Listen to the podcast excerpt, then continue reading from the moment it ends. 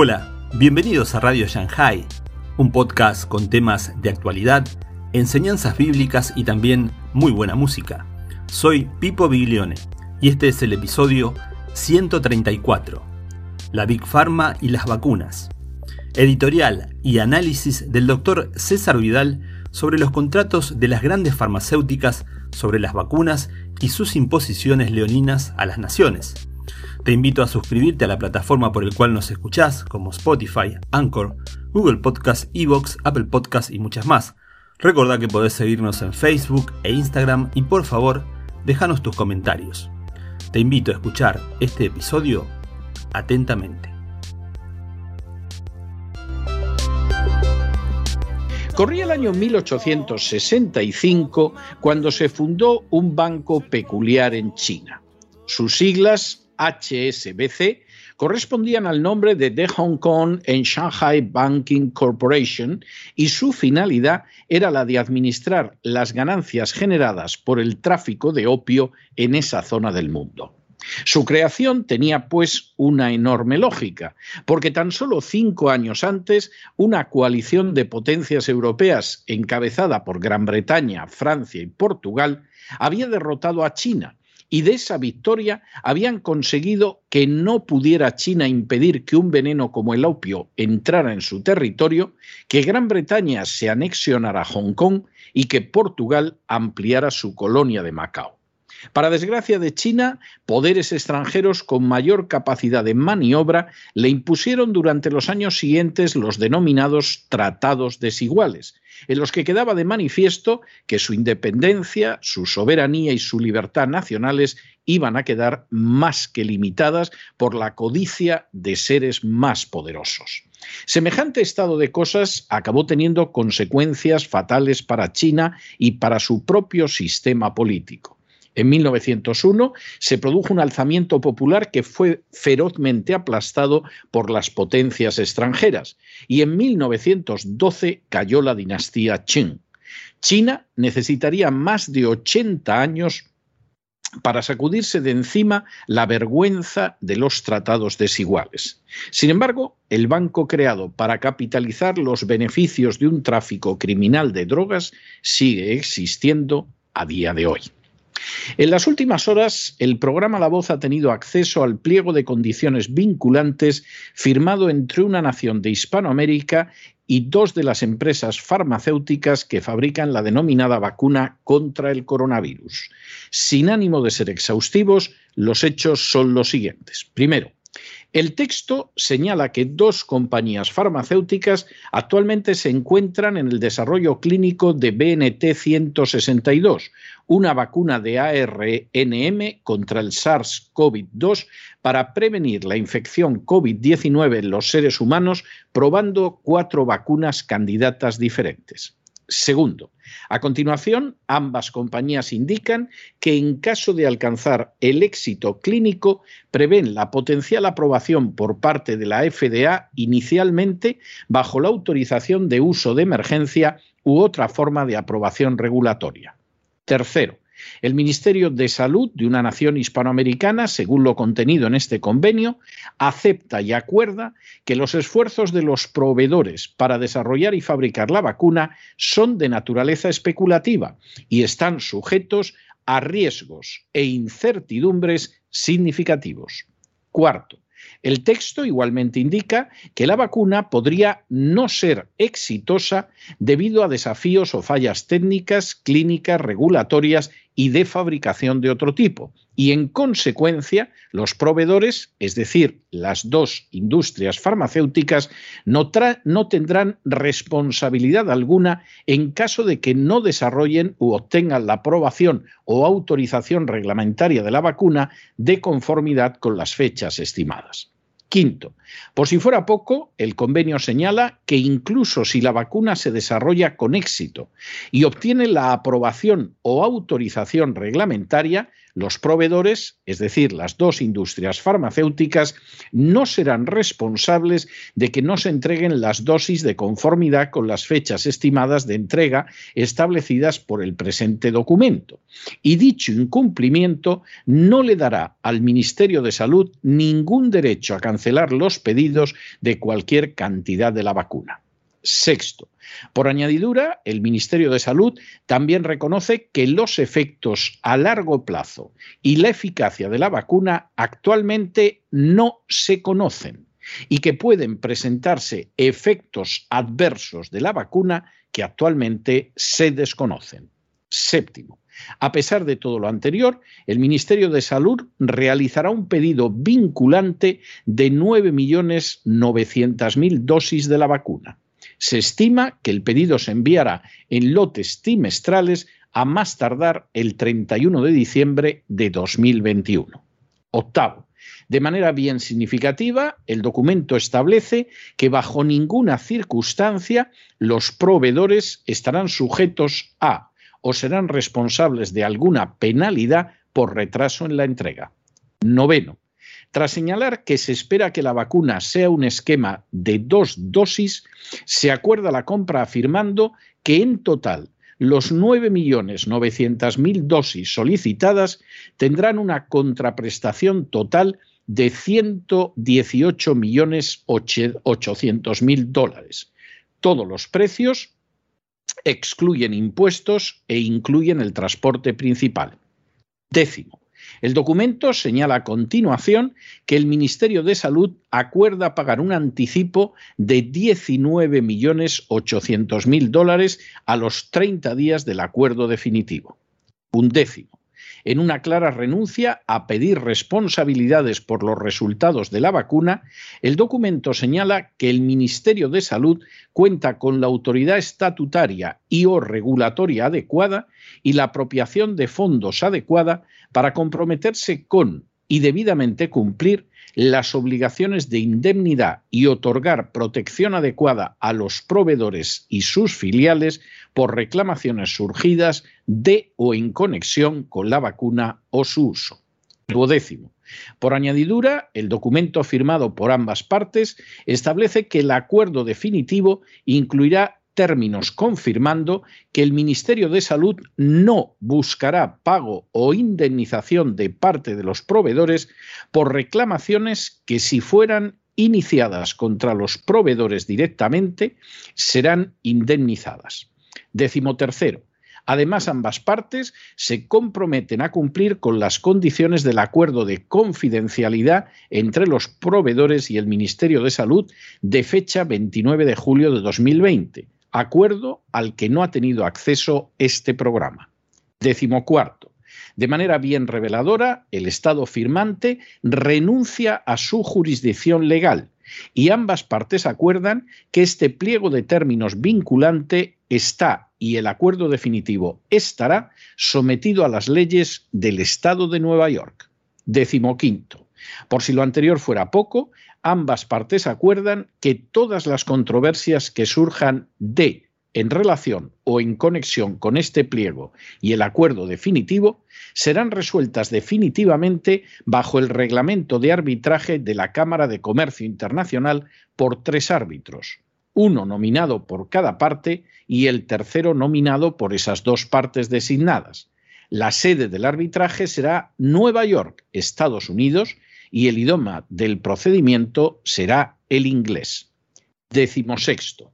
Igualmente, de manera expresa, el Ministerio de Salud renuncia a toda pretensión de inmunidad en relación con cualquier procedimiento para cumplir o hacer cumplir cualquier decisión, laudo arbitral o acuerdo.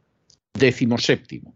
En una muestra más de cesión de soberanía, el Ministerio de Salud también renuncia a la aplicación de cualquier ley que pueda limitar o establecer de otro modo su obligación de pagar los daños y perjuicios derivados de las reclamaciones de indemnización en virtud de los términos de este pliego de condiciones vinculante o del acuerdo definitivo. Décimo octavo.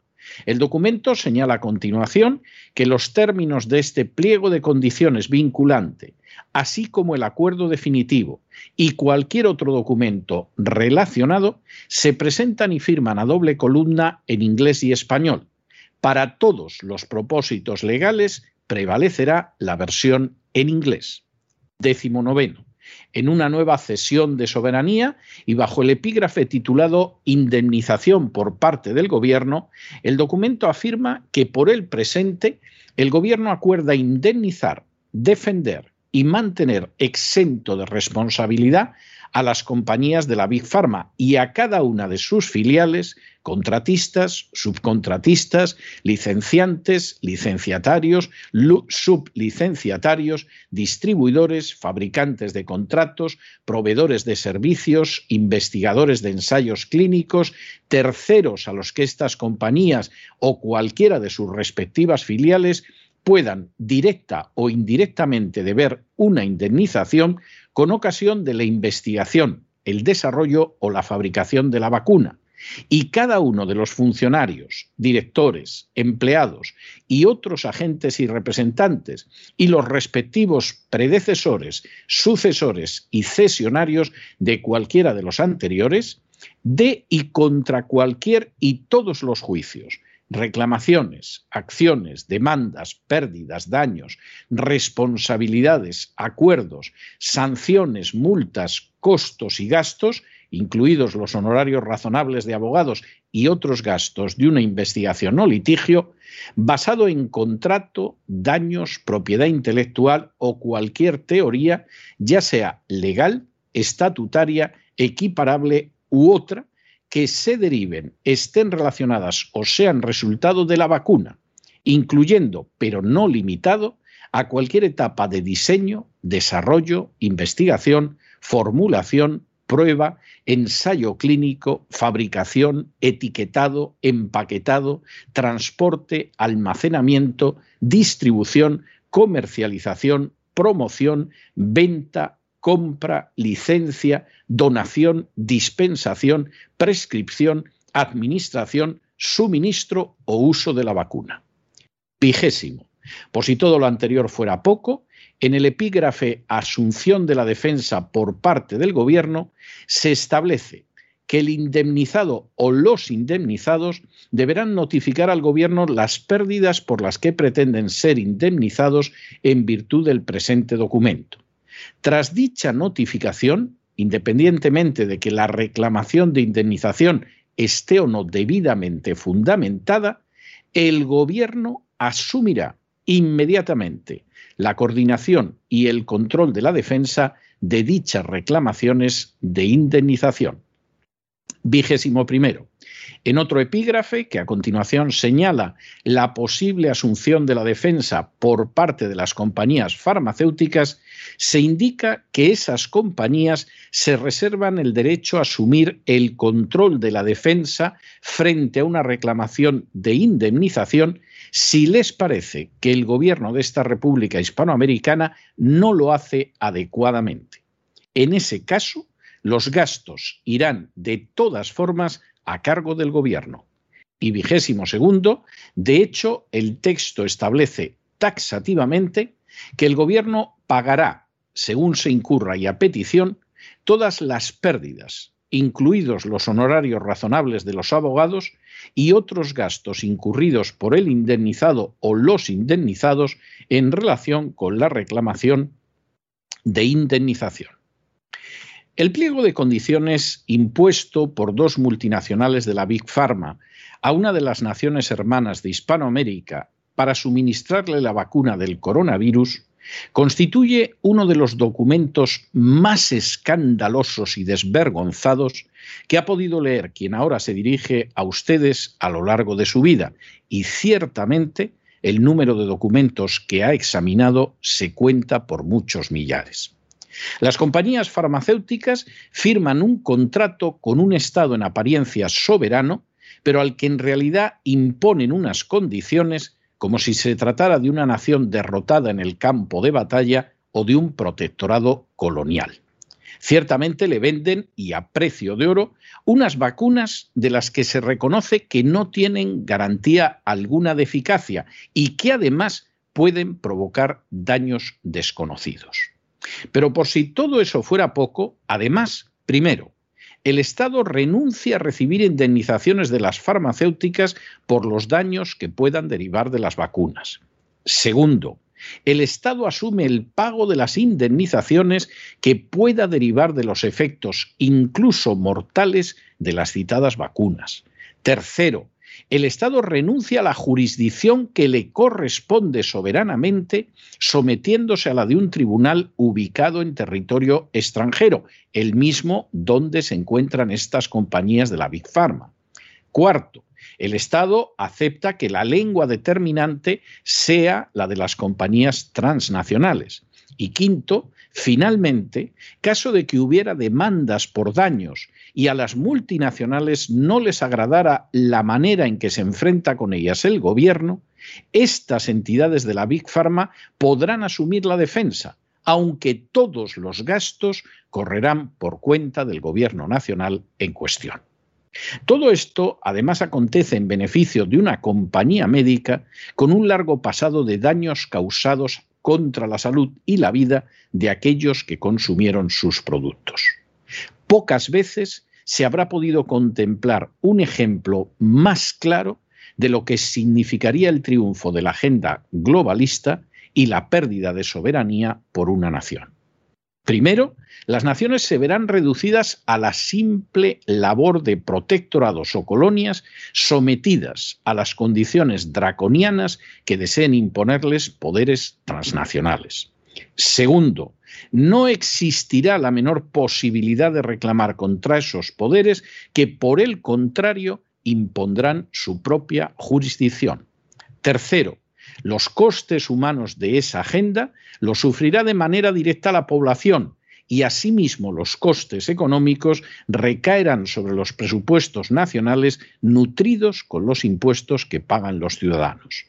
Y cuarto, las situaciones vividas por las naciones sometidas a la agenda globalista no variarán aunque cambie el color de los respectivos gobiernos tanto los gobiernos de izquierdas como los de derechas se someterán y de hecho ya se han sometido a este tipo de acciones. Y ahora que cada cual saque sus conclusiones sobre lo que se oculta detrás de las campañas masivas de vacunación, unas campañas defendidas por medios de comunicación que tienen publicidad de la Big Pharma y también por los que aspiran a tenerla y cuyas víctimas son precisamente ustedes, los ciudadanos de a pie de naciones cuyo destino es pasar a ser menos protectorados de la agenda globalista. Pero no se dejen llevar por el desánimo o la frustración. Y es que a pesar de que los poderosos muchas veces parecen gigantes, es solo porque se les contempla de rodillas y ya va siendo hora de ponerse en pie. Estamos de regreso y estamos de regreso después de ese editorial que hemos dedicado a una exclusiva internacional, al contenido de los preacuerdos entre dos de las grandes multinacionales de la Big Pharma, cuyos nombres silenciamos por discreción, y una de las naciones de Hispanoamérica que también silenciamos por discreción, aunque no sería nada difícil tirar del hilito y que ustedes se dieran cuenta de qué dos grandes multinacionales hablamos y de qué nación de Hispanoamérica hablamos. En términos generales, la convicción que tenemos es que estas condiciones son iguales, al menos en todo Hispanoamérica. No es que les hayan visto más cara de tontos a los que firmaron este acuerdo que a otros, no, las condiciones son las mismas. Y esas condiciones, aparte de que son draconianas, de que son leoninas, de que constituyen un abuso y una burla, en realidad son una clara proyección de lo que puede significar para una nación, y desde luego en el caso de Hispanoamérica esto es muy claro, lo que puede significar el triunfo de la agenda globalista. Se acabó la soberanía, se acabó la independencia, se acabó la libertad de esa nación. Esa nación lo único que puede decir es sí, incluso aunque le digan, mire usted que no está claro que esto vaya a funcionar bien. Mire usted que no descartamos que pueda haber consecuencias muy negativas. Bueno, pues con todo y con eso da exactamente igual porque en cualquiera de los casos, como si fueran una colonia y un protectorado, se acaban sometiendo al dictado, en este caso de la Big Pharma, que forma parte de esa agenda globalista. Es uno de los elementos que más beneficiado se encuentra. Realmente el contrato es escalofriante. Fíjense ustedes que se renuncia a la propia jurisdicción esa nación a partir de ese momento no tiene ninguna soberanía. Cualquier tipo de problema que haya hay que ir a dirimirlo, en este caso concreto, Nueva York. Pero bueno, puede ser Londres o puede ser Bruselas o puede ser Zúrich. El caso es que sus tribunales nos importan un trocito de guano, no nos importan nada y no vamos a seguir los tribunales. Luego, Vamos a ver, el contrato lo vamos a redactar en inglés y lo vamos a redactar también en su lengua, ¿eh? porque partimos de la base de que no todos ustedes saben inglés y entonces, bueno, para que lo puedan leer en español, en francés, en italiano, en la lengua que se tercie. Pero que quede claro que el contrato bueno es el que está escrito en inglés. O sea, más vale que se lleven a alguien que conozca la lengua de Shakespeare de manera notable porque todavía les podemos meter un gol adicional. Y para que quede claro hasta qué punto ustedes no son nada más que unos mongos a los que tenemos reducidos a la categoría de protectorado, si en un momento determinado aquí hay quien protesta porque hay que indemnizarlo, y claro, si se te muere un familiar, ¿cómo no vas a pedir una indemnización? Si te quedas paralítico, ¿cómo no vas a pedir una indemnización? Si te pasa cualquier cosa, ¿cómo no vas a pedir una indemnización? Bueno, pues en ese caso, que sepan que ustedes son los que apechugan, los que cargan, los que se responsabilizan del desaguisado que hemos hecho. Pero ojo, no lo hagan mal, ¿eh? No lo hagan mal, porque claro, a lo mejor dicen ustedes, bueno, pero esto, en fin, lo mismo en la sentencia queda recogido que la culpa la tienen las vacunas. ¿eh? Y entonces nosotros quedamos mal, aunque al final no paguemos un céntimo. No, no, no, no, ¿eh? A la hora de defendernos, ustedes nos tienen que defender, pero vamos, a cara de perro, de la mejor manera posible, porque si no nos gusta cómo nos están defendiendo, entonces nosotros asumimos la defensa. Pero ojo, ustedes son los que la pagan. Bueno, el contrato es de una desvergüenza verdaderamente escandalosa. Sea, esto ha debido haber muy pocos acuerdos internacionales que se han firmado en estas condiciones. Pues eh, seguramente los tratados infames de la época en que China se vio pisoteada por poderes coloniales, el Dictat de Versalles, en 1919, que acabó generando una Segunda Guerra Mundial, porque aquello no era nada más que un conjunto de abusos, y aquí ahora, como realmente los impulsores de la agenda globalista se sienten absolutamente investidos de un poder total, pues evidentemente esto se lo imponen a los gobiernos. Ya más de lo que pase con los gobiernos no les importa mucho es decir, si el gobierno se inclina, les da igual que sea de izquierdas, de derechas, etcétera, etcétera. La gente todavía se distrae con esas cosas, pero aquí la cosa es mucho más profunda. Entonces, usted es un gobierno de derechas y se arrodilla frente a todo esto. Usted no se preocupe que no le vamos a crear ningún problema. Usted es un gobierno de izquierdas y nos permite saquearlo totalmente, como pasa en Venezuela con Maduro. Usted tampoco se preocupe que no, no vamos a ir contra usted. Hombre, ocasionalmente pues eh, habrá alguna protestilla, eh, eh, sancionaremos para que no pueda ir a bañarse a Miami o a comprar a Nueva York alguno de los capitostes del régimen, pero en términos generales ustedes se pueden estar absolutamente tranquilos que les va a ir, pero que muy bien. Y esta es la realidad. Bueno, y la gente de abajo, la gente del pueblo, los ciudadanos de a pie, ¿qué pasa con ellos? Ah, a esos les cae totalmente el peso de las acciones de la agenda globalista. ¿Quién va a pagar estas vacunas que no valen para nada? Salvo para, para llenar las arcas de la Big Pharma y nos tememos que también para que algún político se lleve su parte de mordida. ¿Quién va a pagar esto? Pues hombre, los ciudadanos, ¿quién lo va a pagar? Si estas vacunas no funcionan y provocan la muerte de una persona, ¿quién lo va a pagar? Los ciudadanos. Y desde luego la persona que se muere. Si resulta que de aquí deriva una situación de invalidez o de enfermedad grave, ¿quién lo va a pagar? Pues lógicamente los pobres que se han quedado así y por supuesto los ciudadanos. Porque se ha firmado una cesión de soberanía en virtud de la cual gente que ya te dice que la vacuna no es segura y que incluso puede provocar daños, se lava absolutamente las manos y tu Ministerio de Salud o de Sanidad o de lo que sea de tu país has firmado eso. Esto es algo verdaderamente de escándalo, pero que deja de manifiesto lo que en última instancia son en estos momentos aquellos gobiernos que doblan la rodilla ante la agenda globalista. En el futuro, sus naciones no van a pasar de ser protectorados, de ser colonias de esa agenda globalista. Punto final, no van a pintar más. ¿eh? Luego pueden contar lo que quieran, recordar viejas glorias, en fin, inventarse mitos del pasado, lo que les parezca. No son nada. Son en realidad menos que nada. Y por supuesto, eso sí, si se someten, eh, aguantarán, y si no se somete, pues fíjese, les pueden organizar la que a la misma que a Piñera en Chile, por poner un ejemplillo. De manera que esta es la realidad y es para pensárselo. Y para pensarse también lo que uno se inyecta en el cuerpo o, deja que le inyecten, porque vamos, las condiciones son como para sentirte tranquilo y confiado.